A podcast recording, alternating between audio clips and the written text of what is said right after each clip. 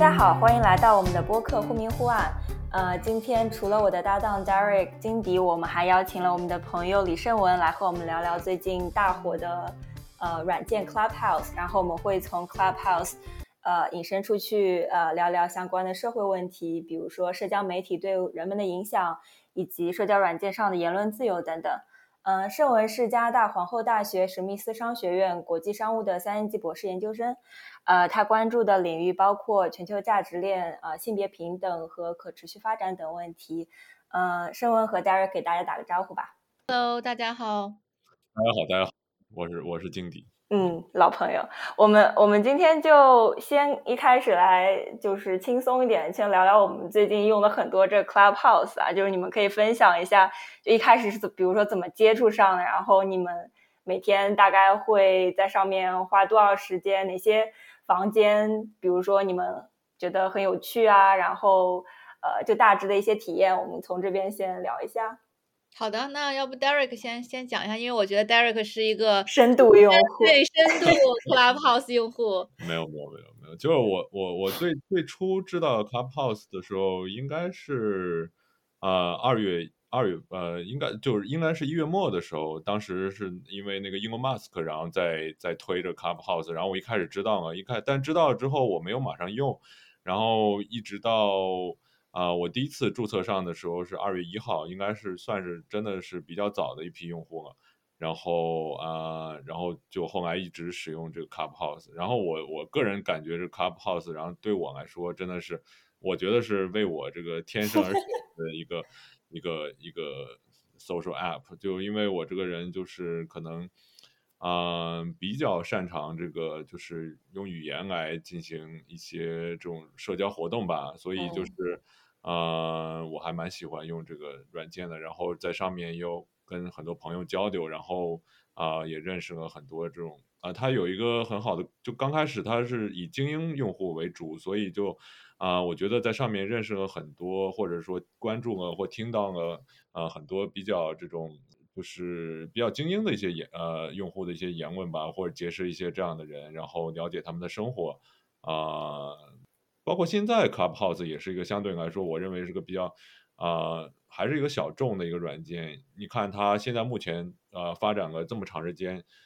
还是目前还是邀请制，同时这个目前只开放了这个给苹果手机的这个应用，然后如果是安卓用户，目前还是用不了的。对，嗯，你在上面每天都上吗？呃，我刚开始我是二月一号那个注册成的，然后我刚开始的大概两周左右就，呃，上的比较频，然后可能每周会上去个三四天，然后但是有的时候如果是周六周日，我可能就从早到晚都会这个啊在上面，然后可能时间都超过十个小时，甚至十五个小时以上。对，然后啊，你是那种会在一个房间待很久，还是说会跳来跳去的那种？嗯，就看兴趣吧，或者说看那个，就是我我我当时所在的位置吧。就我，嗯，你要说在里面听一些分享的话，嗯，我可能就不是那么专注。但是如果说就是这个房间，就是如果我也被这个邀请成为这个 speaker 的话，那我可能有这个发言空间的话，我可能会待的比较久。对，嗯。但是这个软件就啊，我觉得很神奇的地方就就是呃，反正呃，作为一个主要我也是在这个中文社区或者说就是中文这个这个语言圈子里的房间里听嘛，然后其实嗯，就中文的圈子应该最高潮是发生在这二月中旬的时候嘛，那时候国内还是可以上的，然后当时各种敏感话题都在各个房间进行讨论，然后呃。呃，大概二月中之后，国内就这个软件就被抢了，然后就，啊，我就感觉就整个就从中文的这个社区这个角度来说，就参与的用户的这个人数啊、活跃程度啊、话题的丰富性啊，啊，立马就有一个非常明显的一个下降。嗯，那盛文你在 Clubhouse 上体验什么样子的呢？好的，谢谢王晨。其实我刚刚看了一下我的 Clubhouse 的 profile，我因为我呢是被 Derek 啊这个推荐，就是 nomin nom nominate 到这个 Clubhouse 的。啊，我呢是二月四号就注册了用这个 Clubhouse。但是我可能没有像呃 Derek 在 Clubhouse 上面呃用这么久，呃这个活跃度这么高。呃，我第一个活动呢，也是跟 Derek 还有我的一些好朋友，比如说这个麦烧，还有这个方可成老师，还有一些我的呃 PhD 的一些同学或者是同僚们啊，组做了一个就关于女性呃平权、男女平权这样的一个话题。所以呢，我在这个 Clubhouse 呃也是。尝试过不同的这种用户体验感，对，因为这个既既当过观众，听了听其他人对于这个对于一个话题的深入探讨，同时呢，也有机会组织一个活动，我觉得感受还是挺不一样的。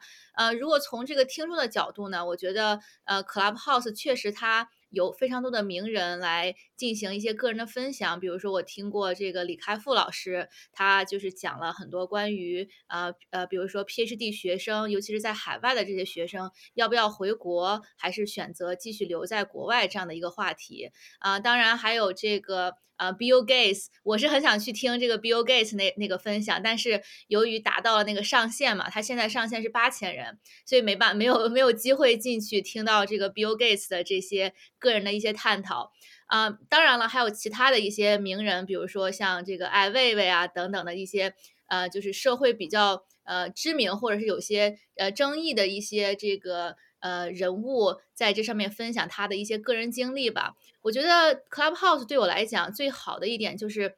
你感就是你在交流的时候，你感觉跟这些名人离得很近，包括你里面也有一些明星的一些小组，所以就感觉像他们就像你生活当中的一些朋友，在跟你讲一些个人的想法啊、个人的经历，非常有亲切感。它不像是一个那种宣传或者是一个呃。采访的类的那种节目，你会有一种跟明星或者跟名人的一种距离感。像这样的一种方式，我觉得非常能够拉近这个听众还有这个呃演讲者的这个距离，让我们就是作为这种很崇拜这些所谓的这些名人的这些呃小咖们，也有这样的机会跟他们进行这种一对一的对话呀，发表一些个人的看法。我觉得这点是让我呃在这个 Clubhouse 上面是非常享受的。嗯，我我前面听你们两个分享的两种体验啊，就是我自己有有种观察，就是我他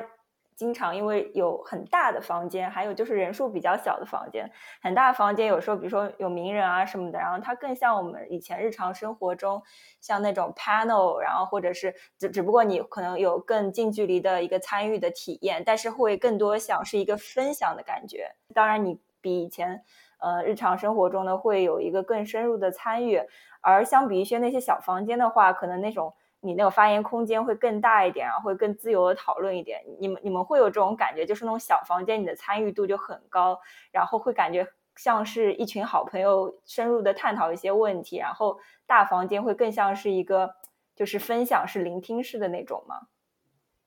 我对我感觉，我觉得 Clubhouse 有点像一个就是广场一样的一个地方，但其实它就是一个广场，就是一个，呃，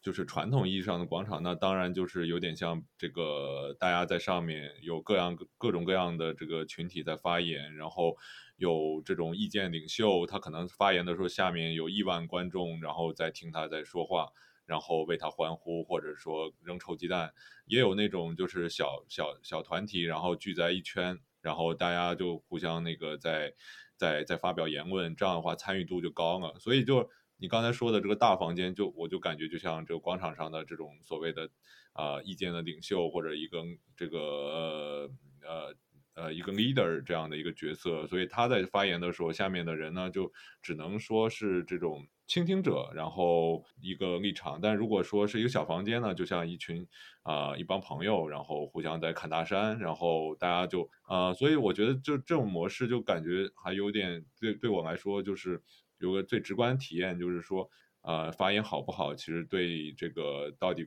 这个观众的或者说听众的这个就是存留的在你房间的时间，其实真的是很重要的。就是如果你发言不好或者话题没有吸引力的话，就啊，你就会看到就是这个就听众就会可能一开始进来，然后马上就会停留不不长时间就走了。然后如果你这个呃话题很有吸引力，然后发言者都是讲的非常有干货或者有调或者很有意思的话，那么就会越来越多的听众进来。这就有点像我感觉就像那个北京那个这个就是表演那个相声那个地方叫什么？北京天天台吧？对，是吧？对，就是就是好像啊，北京天桥，对，北京天桥，然后大家就是就是每个每每个社团不是每个相声社或者每个帮派都在上面拉一个这个这个戏班子，然后拉一帮人在上面表演，然后就看谁真真的，我觉得 Clubhouse 就是拼你这个说话的硬实力，就是你表演好的话，就一堆人就过来听，然后给为你喝彩或者怎么样。如果你就是啊说的不行的话，就马上就就是没有什么观众然后来听。嗯。我其实呢，我想，我想从这个组织者的这个角度，嗯，谈谈这个问题。因为之前我刚刚也说过，我的第一场这个在 Clubhouse 组织的一个活动，就是呃，关于这个男女平权的一个话题。我自己做过了一个这个 facilitator，就是。呃，或者是说 moderator 的一个这样的角色，呃，当时呢，我们这个活动人数最高的时候达到了三百多人一起讨论吧。其实我我觉得作为一个这个 moderator 的角度的话，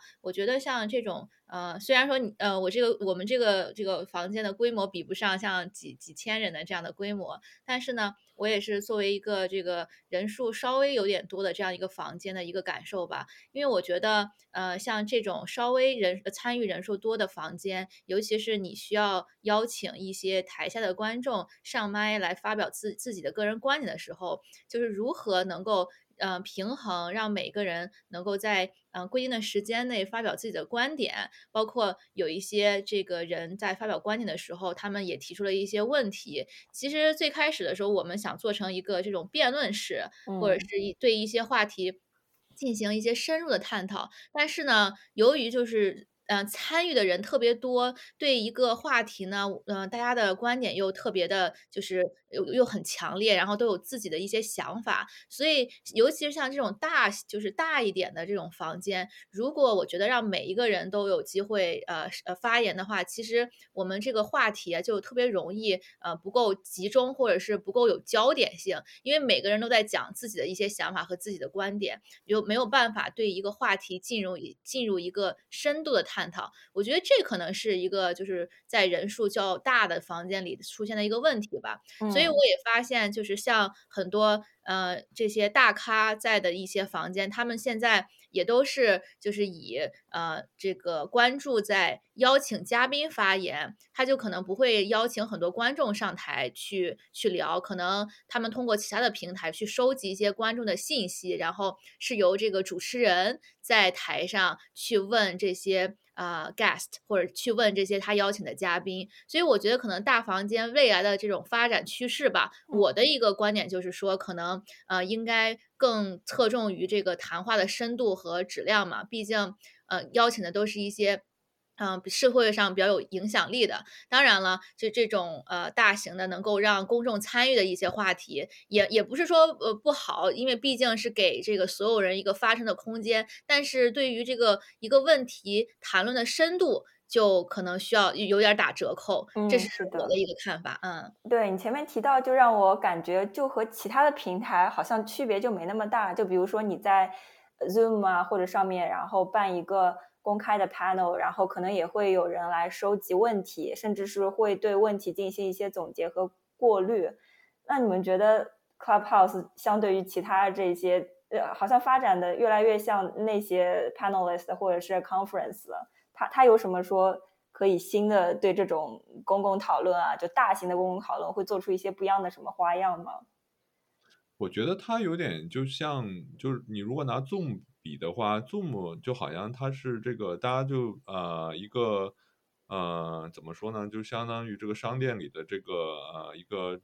专门的这个这个商店，就是一个专专卖店。嗯。然后就要有一个活动，然后要组织好，然后规定一个时间，然后有 speaker，然后大家到那个时间然后去听。嗯。然后啊那个去参与这个这个 Zoom 的这个这个讨论。但是呢，这个我觉得 Clubhouse 有点像个超市，就这个商品是，而且这个超市呢是可以随看随吃。参与者好像选择权也挺大的。就它可以来来往往那种。对对，你就可以推着一个车，然后你就在这个超市里逛，然后这个超市有各种各样的商品，它不光光是一个专卖店，它每个商品都会每个言，它相当于一个言问商品，就每个言问都在一个区域，然后你就可以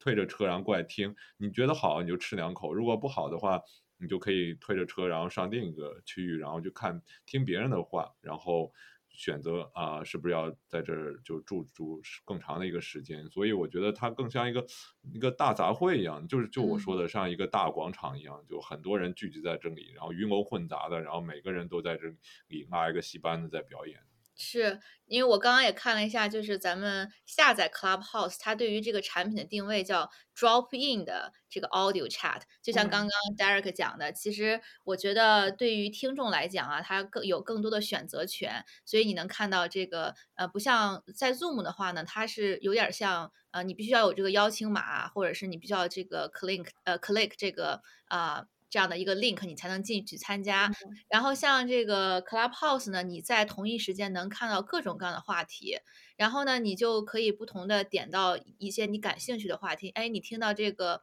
呃这个房间里面聊的这些话题啊，比如说呃内容不够吸引人啊，或者是质量不好，那你可能就。选择另外一个话题了，所以它毕竟是一个这个 drop in 的这个 audio 的一个 chat，所以还是跟像 Zoom 有一点区别。而且我觉得，呃，最大的问题就是说，它给很多的这个听众有很大的自主性和选择权。在这个过程当中，其实也是从另外一个角度来讲，就是说，呃，如何能够提高这个每个房间，能够提高这种用户的粘性，能让观众留下来去听、去参与到他们的对话，也是呃未来我觉得 Clubhouse 需要重点这个关注的一个方面吧。嗯，那你觉得有什么事情，它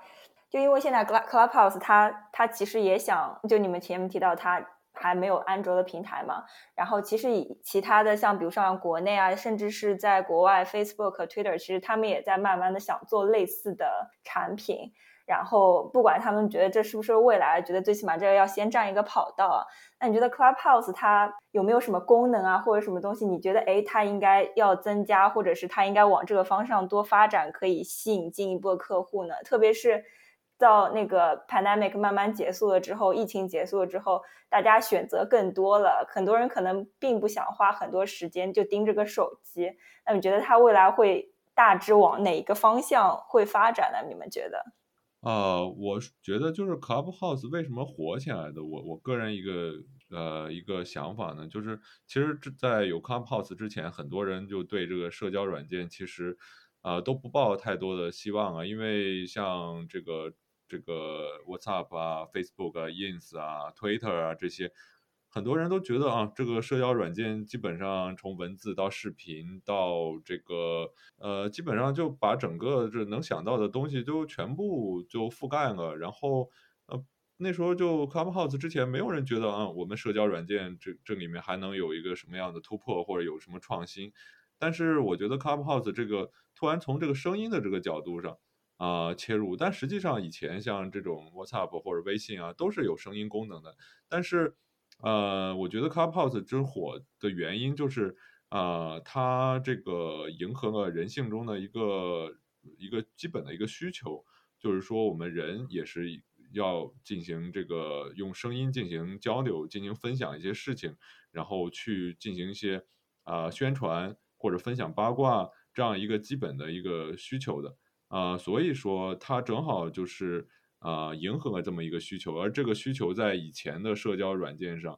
啊，比如说什么 TikTok，那只是看视频；微信呢，只是就是呃，一般是点对点的互相交流；然后 Twitter 呢是发表文字，然后这交流。这种用声音来分享八卦、分享新闻，然后分享观点的这种需求，之前一直没有被满足，也是没有被别人注意到一种需求，然后。Clubhouse 正好就迎合这个需求，我觉得这是人性中的一个基本的一个不变的一个需求的话，那么即使疫情过后之后啊，人性不变，那这个需求不变的话，我相信这个软件啊还是会一直存在的。但是你说能不能说又做出来一个像 Facebook、Twitter 这么大的一个东西，这个是我有怀疑。但是它本身的话啊，我相信这个因为人性的需求不变的话，那它这个。呃，Clubhouse 这个 app 就会。你觉得它这个需求真的有那么大或者那么强烈？就是因为很多人会觉得，因为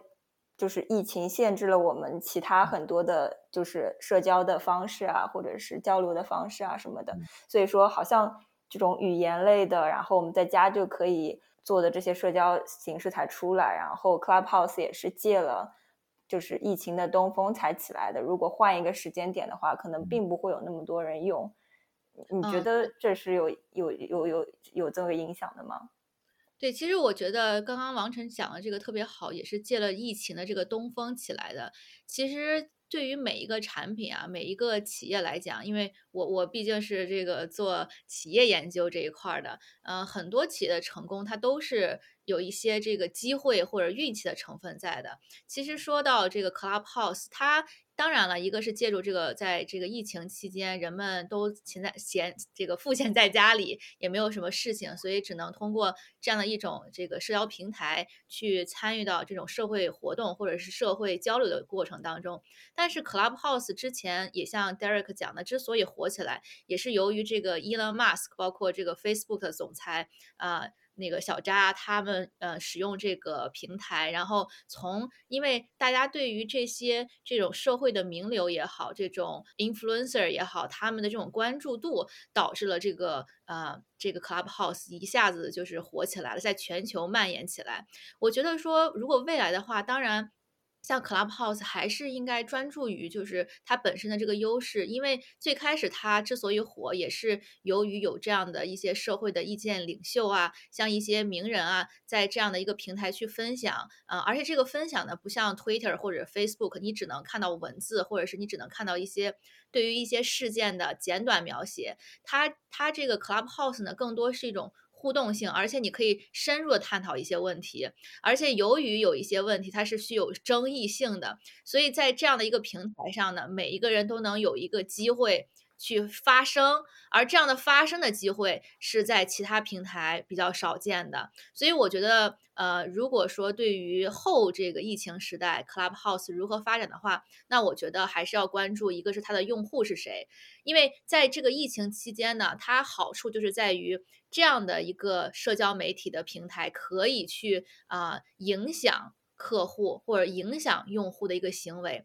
在这样潜移默化影响。呃，用户的行为的过程当中，我们就形成了对这样的一个产品的依赖，对这样产品的一个啊，这个呃用的方式的一种依赖。所以，我们在这个过程当中呢，Clubhouse 让我们这样的。用户产生了喜欢在通过这种语言交流的方式，在这个平台上发表意见。同时呢，呃，在未来的发展当中，因为这个技术它并不是一个非常高级的技术，你所有的平台都可以使用这样的一个技术。但是重点就是在于，呃，最开始这些就是固定的这些呃 influencer 或者意见领袖能够常驻在这样的一个平台，能够让人们哎有机会倾听他们的对话，并且呢，在这样的一个平台，你还能。就是嗯，关注一些社会上争议比较大的一些话题，而比如说像这样的呃呃这样的一个平台，它能够呃关注一些社会争议大的话题，在某些国家可能呃就会呃由于这个环境啊或者是其他的影响，可能就不能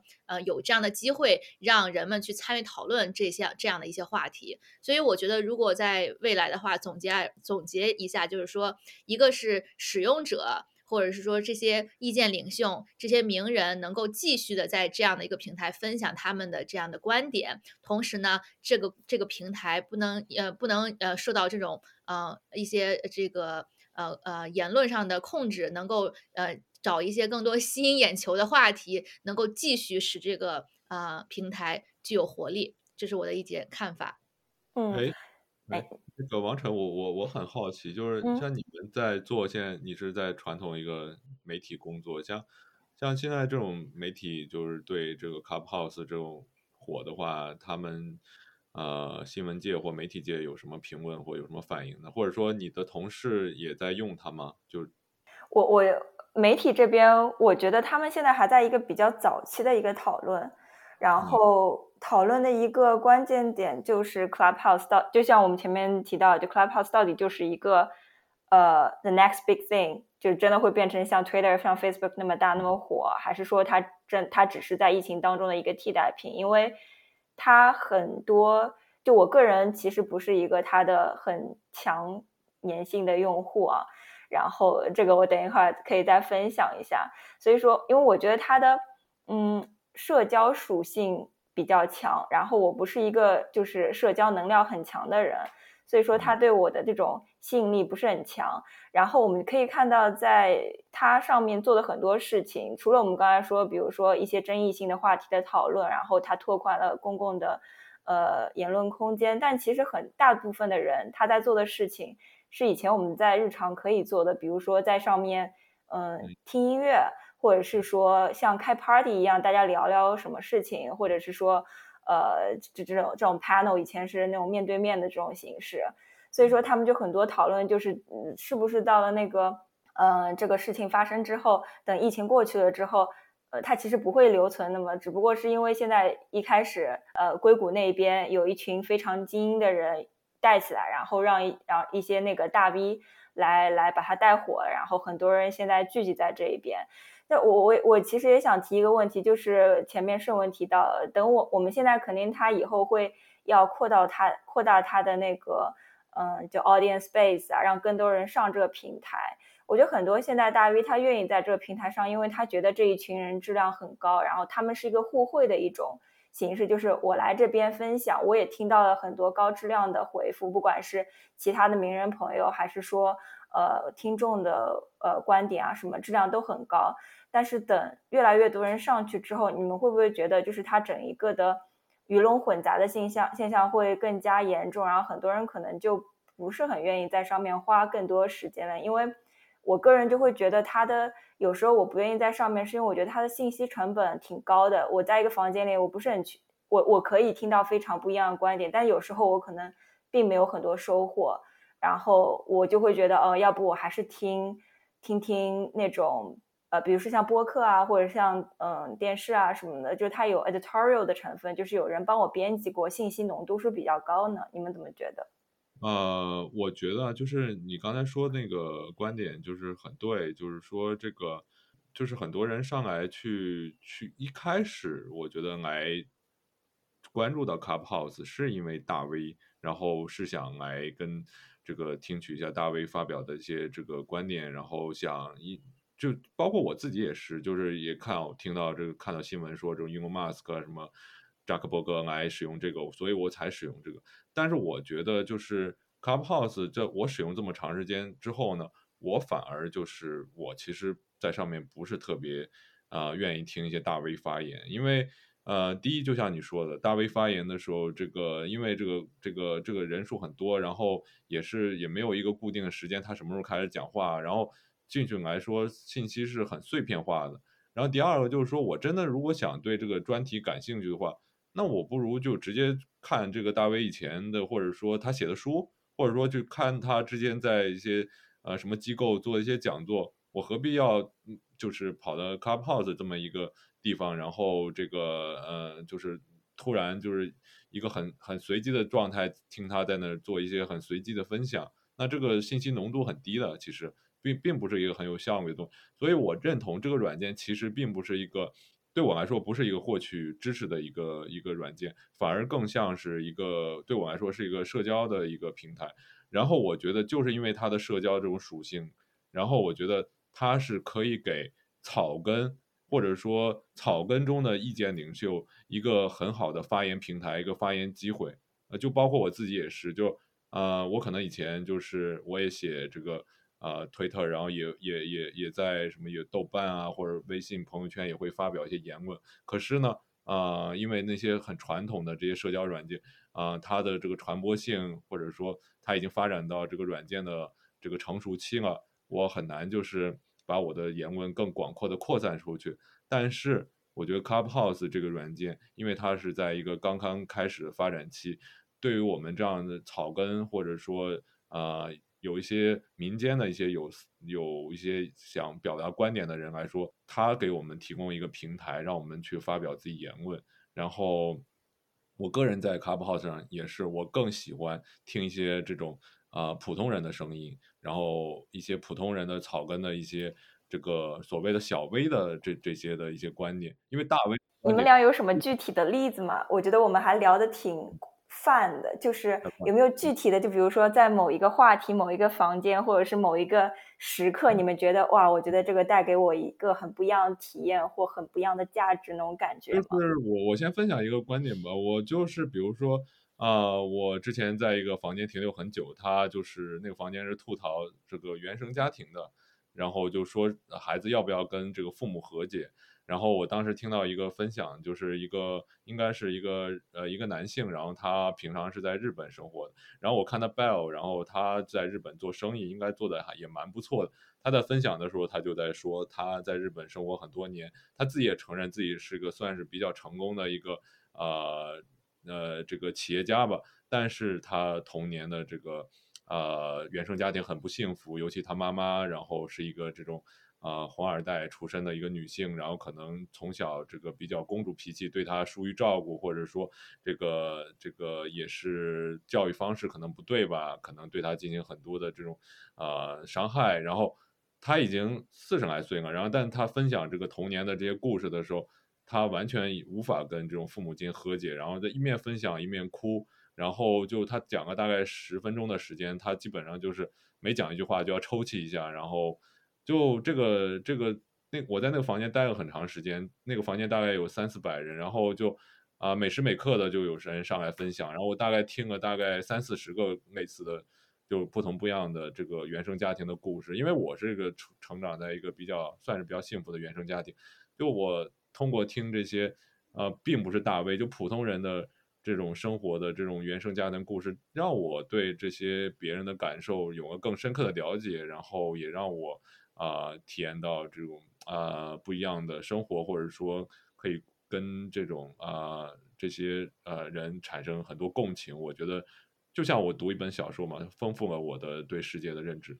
嗯，其实我哎，我有点这个有一些想法，在这个刚刚 Derek 发表的这些观点上面，嗯，因为他讲的确实是一个呃，这个未来可以发展的一个方向，因为也是启发了我嘛。嗯，刚刚这个 Clubhouse 呢，在刚刚 Derek 这样描述里面，它有一点像一个那种告解式，或者是说这种像之前咱们在文字的那种树洞。嗯，可以把自己的一些秘密也好，自己的一些经历在这上面分享。而且对于很多人来来说，像在这样的一个平台，你只需要发出你的声音，呃，我们大家也不知道你是谁，对吧？然后在这样的时候呢，就是它更容易让人，比如说他，你可以躺在床上，然后戴着耳机，然后去去说、去讲这些故事。在这样的一个放松的环境下，可能人们更容易去把自己内心的一些想法、一些个人经历，在这个平台上发泄出来，因为。像刚刚 Derek 也讲，就是人性的这个问题，可能大家也都喜欢听一些八卦呀，也听一些一些呃一些个人的不同的经历啊，所以我觉得可能这也是一个未来的发展方向，能够让人们其实有点像一个你可以做一个免费的心理咨询，因为心理咨询也都是我们大家讲个人经历啊，然后。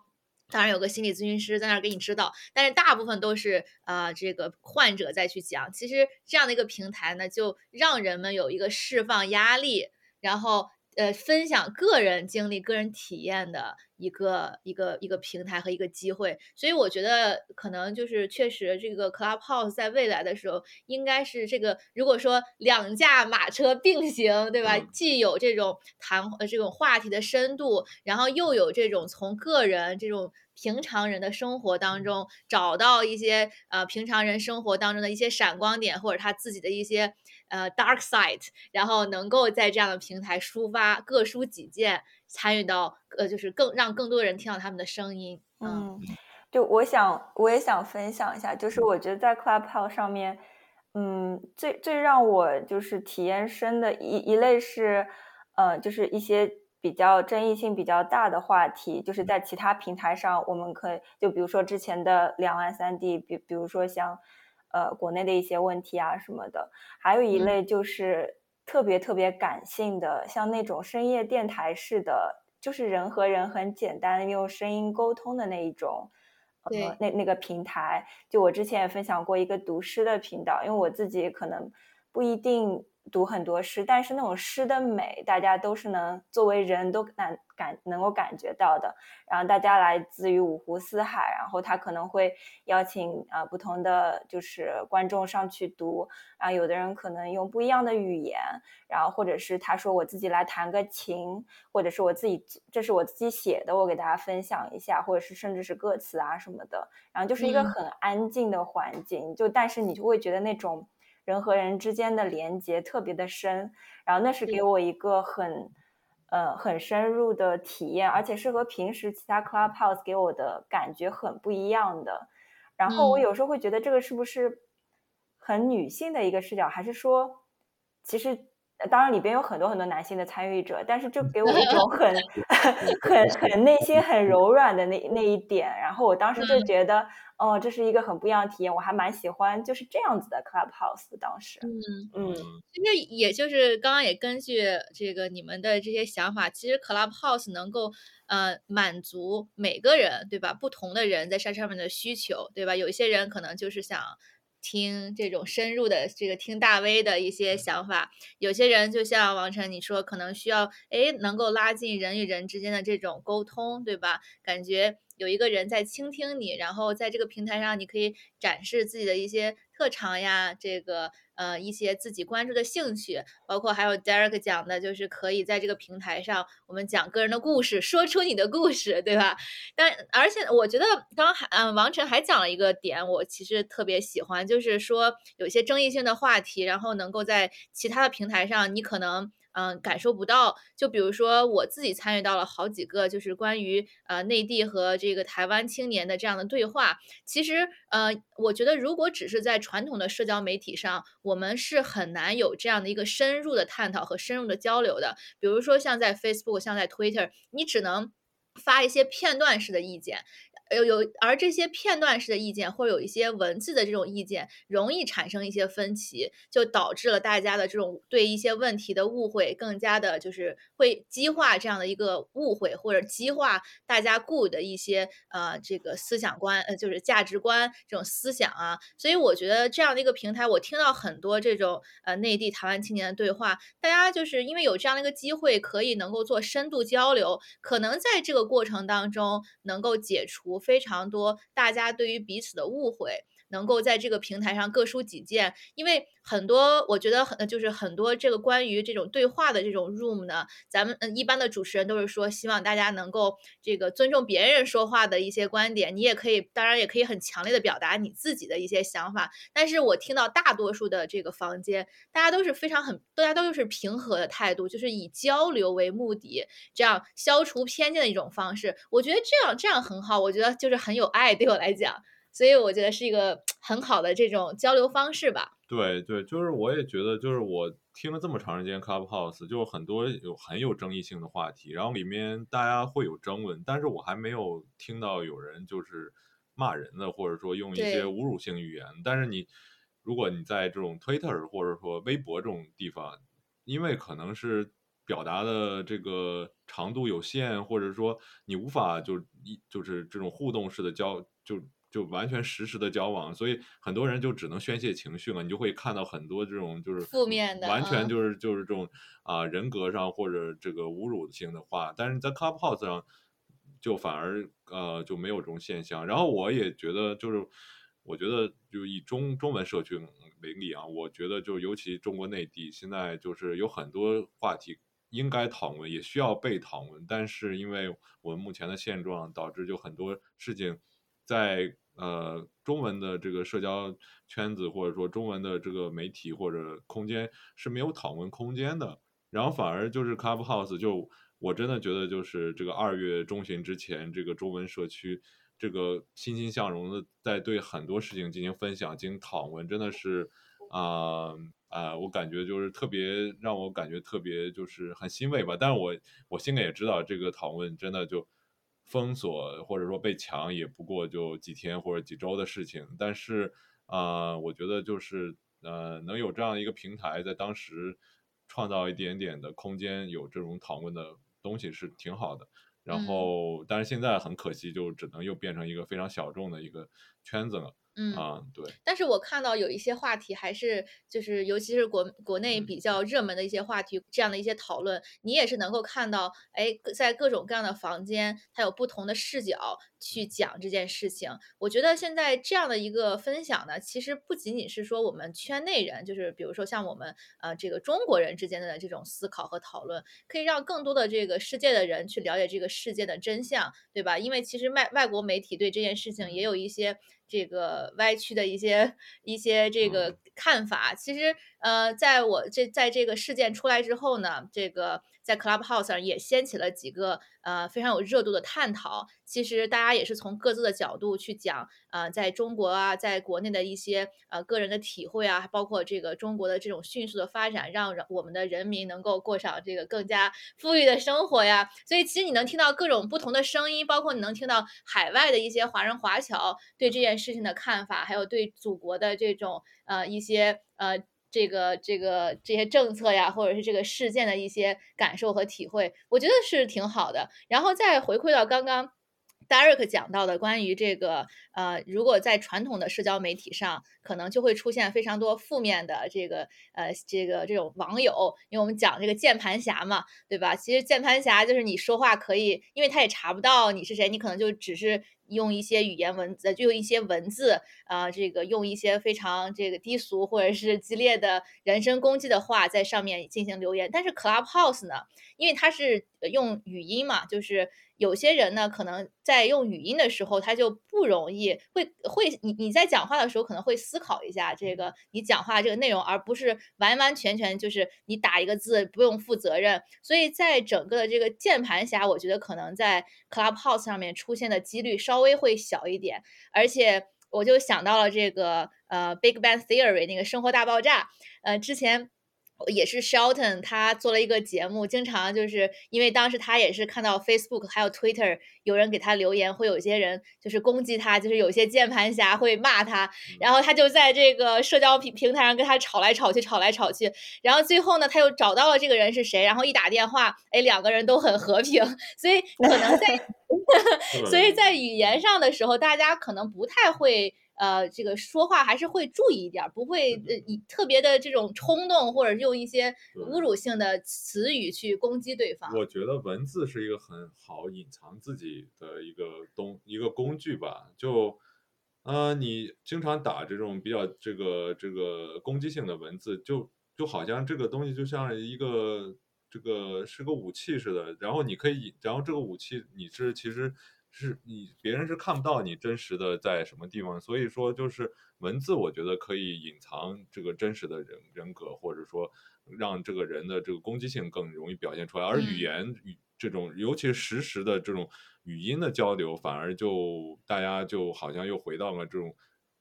这种社会的社会化人格这种状态呢，要互相尊重，然后互相包容，或者说要至少要倾听，你才能发表一些言论。对对，毕竟说这个你说话是要负责任的。对对对对，反而文字是一个相当于一个可以把人加上一个面具的这种感觉，就可以隐藏起来。这让我尤想哎嗯哎，盛文你说，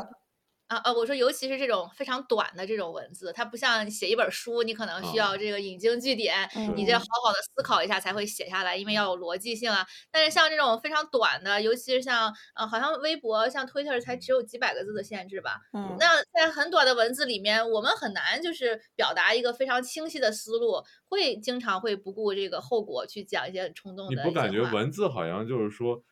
是你写完之后放在这个平台上，然后它是就是跟你个体是剥离出去的一个东西，嗯，而语言就尤其实时的语音交流，是你正在说，就嗯。好像你暴露在所有人的面前，所以说你必然会有更有一些这个这个所所谓的自尊或者自知之明，然后感觉更 personal 一点，对对对个人化一点，会跟个人有联系。对对对，就对，你就好像是你你你是这个赤身裸体的站在大家面前，而不是就是从你身上就是剪剪掉一个什么东西扔在大街上，也不知道这个东西从哪里来的。是，嗯，嗯所以语音交流可能会更更理性、更平和一些吧。嗯，王晨，你刚刚想说什么观点？没有没有，就是让这让我想到，就之前看一篇文章讲，现在国内大家都特别喜欢用表情包、用图片来表达情绪，慢慢的就是你那个语言组织能力也下降了，就很多东西你也懒得说，你就一个表情包可以代替千万种感受。我觉得对对，当你来到 Clubhouse，然后你需要在比如说三五分钟里边要表达自己的观点的时候，就逼着你去需要理清你自己的思绪，然后需要你讲出来的，而且就是因为你就像你前面说，这是一个就是你的整个人暴露在别人面前，你也是希望被认同，甚至是被赞扬的，所以说你会。想要把你说的话是有价值含量的，然后，然后可以是形成一个有价值的讨论，这是我的一个感受，就是它可能会推进大家更有条理的去表达思想，然后更高质量的交流那种感觉。对，没错，我就觉得就是因为就是语音就是实时的语音，就是你实时的被暴露在别人面前，然后每个人就像你说的需求，人都是希望被人之尊敬，然后不希望。自己在别人眼里是个无理取闹，或者说一个不好的人，所以说他在表达的时候就会更平和、更更逻辑性、更理性一些。对，然后我之前也是看到一个新闻，对于这个 Clubhouse 的评价，就是说它既是 public 又是 private 一种感觉，就是说，呃，像我们平常也有一些社交网站或者是一些平台，可以让我们发表一些。个人的看法，像我们在 Zoom 发表一些想法，包括我们在播客，今天我们录播客也是有一些这个声音的传达。但是呢，像这个 Clubhouse 呢，它既是一个你能够在公众发声的这样的一个平台，同时呢，它不是录播，就是你你当时说的话。只有当时在的人能够听到，所以很多时候它又保持一种这个这种 private 这种私有性，它既能够让我们这个在公众的平台上说一些就是我们自己的观点，同时呢，我们又不用担心，不是很担心，就是它会被录下来，或者是你要特别的深思熟虑，然后所以在这个平台上你也能听到很多像刚刚 Derek 讲的个人观点啊、个人经历啊这样的一些分享，所以它是一个这个既能够保持它在 public 这样的这这样的一个平台去发表一些大大众对于这个这在这个社会平台上的一些声音，同时呢又能让这个发发出声音的这些人感受到，哎，这是一个呃又又有点像我个人的这个阐述的一个平台，所以我觉得这也是 Clubhouse 吸引人的一个地方。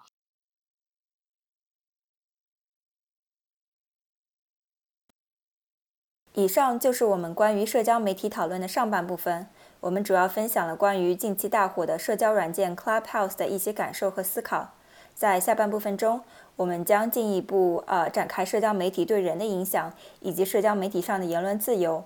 欢迎大家在喜马拉雅、小宇宙、Apple Podcast、Spotify 搜索并订阅我们的频道，也欢迎大家给我们留言反馈。那么我们下次再见啦！